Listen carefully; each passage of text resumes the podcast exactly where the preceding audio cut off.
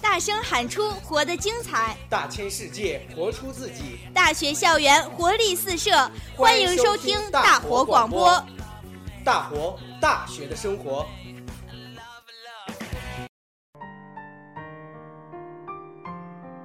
我数着余下的时光，用尽分秒的享受，然后留下无数的回忆。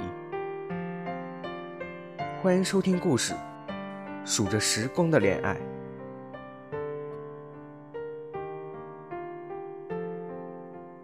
一天天玩的一身臭汗，脏兮兮的，就能让我省省心。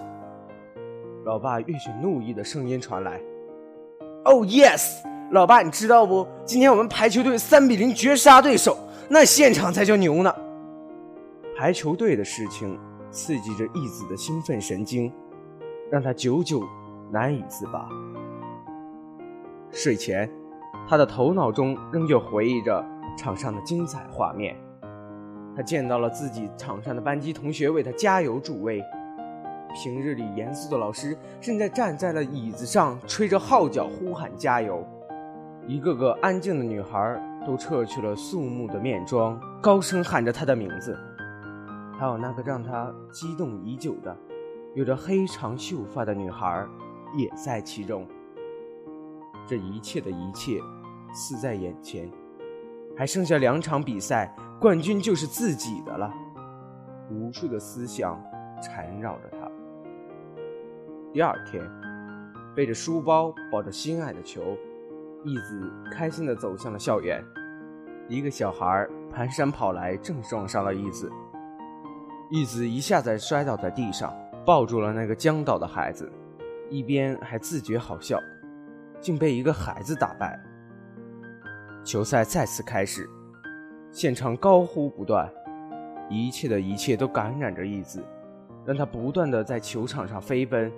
跳跃、击打，还有呼喊，只是局点之时，一个稍不留神，义子的强攻被对方拦回，弹跳落地的刹那，腿一软坐下，竟无力的很，起不来身。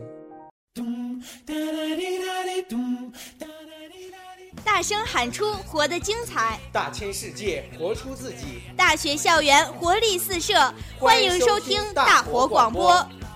大活大学的生活。义子再次醒来的时候，原来一切都已经不同了。浓重的药水味直冲鼻端，白墙、白单、白帘、白床。还有失了旧时朝气的苍白的自己，随之而来的是无数前来探望慰问的人，千篇一律的话语自己病了，很重的病，否则怎么可能无法动身？只是自己终究不敢开口问，因为太过害怕残酷的现实会压垮了自己为数不多的信念。后来。后来的日子，似乎平静了下来。只是义子似是告别了球场，告别了校园，每日只是抱着漫画，独自在家安静的看，或者看着天花板发呆。严厉的父亲变得愈发的温和，唠叨的母亲也变得静默。那天，是自己待在家的第几天了？义子记不清了。渐渐的，有一放缓的脚步声击破了原有的沉默。循声而望，正是他，怀里抱着一只白色的小狗，柔软的毛，蓬松的舒展着。呃，义子，这个送你。义子有点呆愕，一时间竟不知说什么。我怕你在家里太孤单。它很可爱的。让他陪着你玩吧。看义子一直呆愕，女孩红了脸。是我不让阿姨告诉你的，想给你个惊喜。你要是不喜欢就算了，我再去想办法吧。义子觉得一切都有点不真实，像是个梦。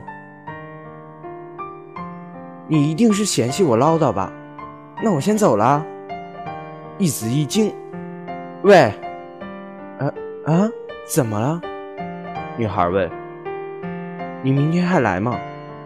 女孩笑笑，点了点头。义子的生活又一次变了模样。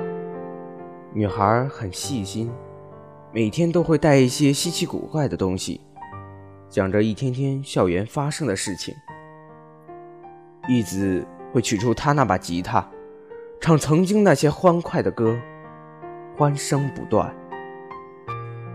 日子一天一天过去了，义子开始放开了自己，虽然仍旧居于一个小屋子里，却日日有了盼头。只是。老天也在这飞快的日子中蚕食他的生命。义子发现自己再无力气负重，女孩如实感到。这一次，她空手而来，扶他上了轮椅，推着他去了学校。女孩推着他走过了球场、教室，看校园的花花草草，见昔日的师友。义子很开心，觉得似是回到了从前。归途上，二人异常的无语。回到家，义子叫住了他：“明天别再来找我了。”女孩错愕，随即湿了眼眶，然后重重的点了头：“义子，谢谢你。”义子扭头侧过了脸，该说谢的应该是他呀。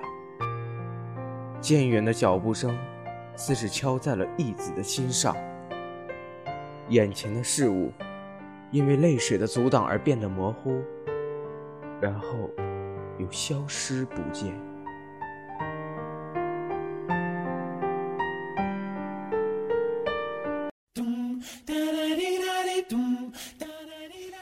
大声喊出“活得精彩”，大千世界活出自己。大学校园活力四射，欢迎收听大活广播。大活大学的生活。